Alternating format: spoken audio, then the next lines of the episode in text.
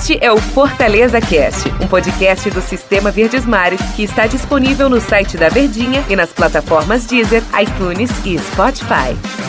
Olá, amigo ligado no Fortaleza Cast. Bom dia, boa tarde, boa noite, boa madrugada para você que nos acompanha aqui no Fortaleza Cast, seja o horário que for nos nossos podcasts, em especial para você, torcedor do Fortaleza, a gente com a nossa abertura aqui que você já conhece, conversando sobre o Tricolor de Aço que vai encarar o Fluminense, Campeonato Brasileiro, vai rolar, o Fortaleza encarando a equipe do Fluminense pela 24ª rodada do Campeonato Brasileiro. E eu, Denis Medeiros, tenho o prazer de receber aqui no Fortaleza Cast ele, Tom Alexandrino, a elegância nos comentários, o homem do tom tático na televisão. Tudo bem, Tom? Bom dia, boa tarde, boa noite, boa madrugada. Aquele abraço para você, Tom Alexandrino. E vamos falar muito aqui de Fortaleza e Fluminense. Fluminense, Fortaleza, expectativa de 20 mil ingressos pro torcedor do Fluminense.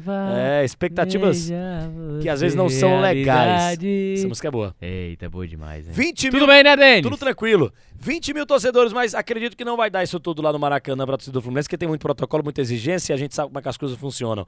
Tudo bem, Tom? Bom dia, boa tarde, boa noite, boa madrugada, um grande abraço. Vamos falar de Fluminense e Fortaleza, Tom Alexandrino. Tudo bem, grande abraço ao torcedor que tá nos acompanhando. É um momento importante do Fortaleza dentro de uma Série A, onde ele enfrenta, eu acho que o maior período de oscilação, né, desde que iniciou a Série A de Campeonato Brasileiro. E olha o que a gente está falando, de uma equipe que manteve uma regularidade e se consolidou, falando até agora, até a 23ª rodada, claro que tem algumas equipes que ainda faltam cumprir esses 23 jogos, mas uma coisa é muito clara, você terminar entre os quatro melhores, estar entre os quatro melhores, naturalmente acaba atraindo um pouco mais de desconfiança, alguns receios em relação à própria queda de desempenho, é, essa oscilação. Mas eu acho que o Fortaleza tem ainda, acho que a sua qualidade técnica a seu favor, um padrão bem estabelecido e tem uma oportunidade. Eu vejo sim como uma boa oportunidade, apesar do Fluminense estar crescendo de produção, é uma equipe que às vezes alterna muito o seu rendimento em campo. Começa no 220, tem uma queda, às vezes não faz um bom jogo, às vezes faz um grande jogo. Também é uma equipe que vive alternâncias. Apesar de manter, de estar mantendo uma regularidade de bons resultados, é uma equipe que alterna também a sua forma de jogar. Fortaleza está passando por esse momento ruim no Campeonato Brasileiro. Nos últimos 10 jogos, apenas duas vitórias do Fortaleza. O ataque não marca há oito jogos no Campeonato Brasileiro. A última vez que o ataque marcou foi gol do Robson contra o Palmeiras, lá naquela vitória por 3 a 2 do Campeonato Brasileiro. É... São números preocupantes. O que dá a sensação de ligar o, o, o sinal de alerta no Fortaleza no Campeonato Brasileiro.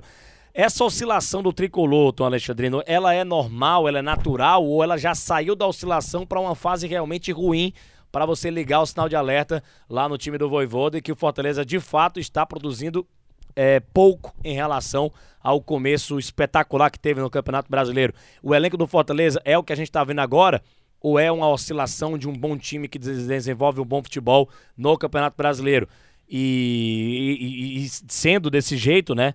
Se for só isso o futebol que está apresentando Fortaleza, fica até complicado a gente cravar o Fortaleza nessa briga ainda por Taça Libertadores da América. Eu confesso que acho que ainda é uma oscilação, mas confesso que estou preocupado com esse momento ruim que está vivendo o time do Fortaleza. Preocupação ela é normal, ela é natural, né? Eu acho que de um campeonato brasileiro de pontos corridos, onde os resultados muitas vezes eles acontecem e algumas vezes ele, ele acaba escorrendo pelos dedos, né?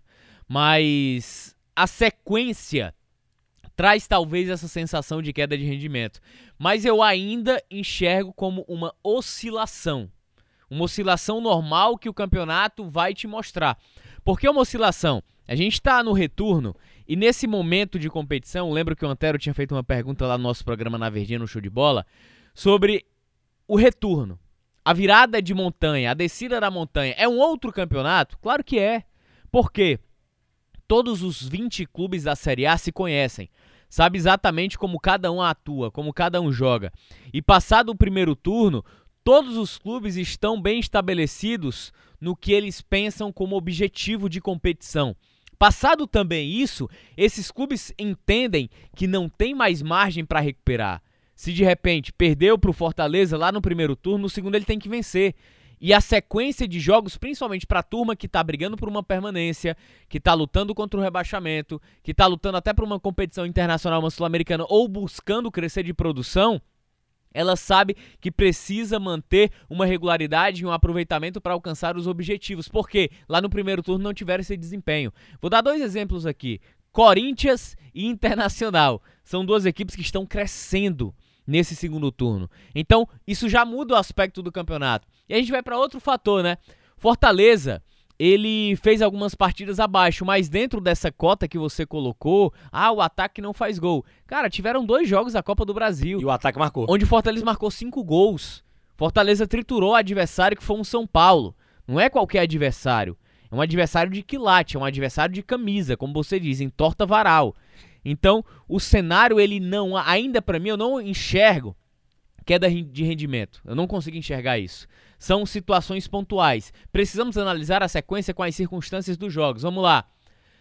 Contra o Santos, Fortaleza poderia ter construído um placar mais tranquilo, poderia ter vencido o jogo por 3 a 0 inclusive, porque perdeu muitas oportunidades. Contra o Juventude, tentou poupar porque tinha um jogo da Copa do Brasil contra o Cuiabá, entra naquela cota que a gente fala, o Denis, torcedor, de que a equipe adversária é muito mais cômodo uma equipe adversária que olha para a vitrine do campeonato, que é um Fortaleza, e se resguardar. O que é que é mais difícil num jogo de futebol? A equipe que é mais qualificada tecnicamente atacar, propor o jogo, ser uma equipe protagonista, ou o adversário que é mais frágil tecnicamente vir, se fechar, se defender e jogar por uma bola? É muito mais cômodo você jogar por uma bola. Não estou dizendo que é mais fácil menos fácil, mais difícil ou menos difícil. Mas é a comodidade que o jogo reúne. E tem outro aspecto também. Curiosamente, não, essa não é atribuição, mas mexe com a maneira de jogar. Desde que o Lucas Lima se tornou titular, o Fortaleza teve mais dificuldades nos jogos. Por quê? Porque uma das características do Voivoda é a tal da pressão pós-perda é fechar uma trinca de marcação alta. Ou com Robson e David, quando a dupla são os dois, né? Ou Robson e Wellington Paulista. Ou David e Wellington Paulista. Você fecha esses dois marcando a saída e o homem da sobra. Quem era esse homem da sobra? Matheus Vargas. O Lucas Lima ele ainda não conseguiu se tornar esse homem da sobra. Entendo que é um jogador que tem uma qualidade técnica absurda, é um atleta que pode render muito, mas não é ainda o jogador que se encaixa no modelo padrão que encontrou o Voivoda. E eu vou dar outro exemplo aqui. Jogos da Copa do Brasil. Lucas Lima jogou? Não. Muda. Isso muda demais o aspecto técnico de uma equipe. Então, o Lucas Lima, a gente vai conciliar algumas coisas.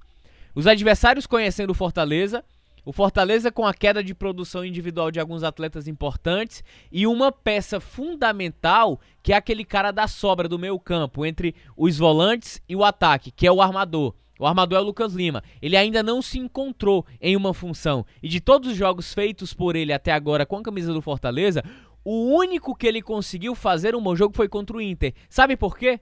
Porque ele fez aquele homem da sobra atrás dos atacantes, que era o Angelo Henriquez e o Robson naquela ocasião. Destruir, né? Você estava falando de, de, construção e destruição. Destruir é mais fácil do que construir. Exatamente. Realmente no futebol. E, e muitos técnicos do mundo inteiro, né? Cara, Muitos eu, times eu, eu vou fazer se um, abraçam nisso. Eu vou fazer um paralelo aqui totalmente diferente. Você tem uma casa. O que é, que é muito mais fácil? Você tacar uma marreta para derrubar a casa inteira? É. Ou você pegar tijolinho por tijolinho e ficar construindo para deixar tudo bem organizado? Tijolinho por tijolinho. É igual a né? música, é, é igual, igual, a música. Igual a música. É muito mais difícil você criar, você construir. Destruir não é que seja mais fácil, é mais cômodo. Felipe Alves, Tinga, Marcelo Benevenuto e Tite, Iago Pikachu, Ederson Felipe, Lucas Crispim e Lucas Lima. Lá na frente, David Robson. Deve ser esse o provável time do Fortaleza para jogar contra o Fluminense, que está com o Marcão lá no cômodo técnico, está em evolução, está sonhando com a Taça Libertadores da América.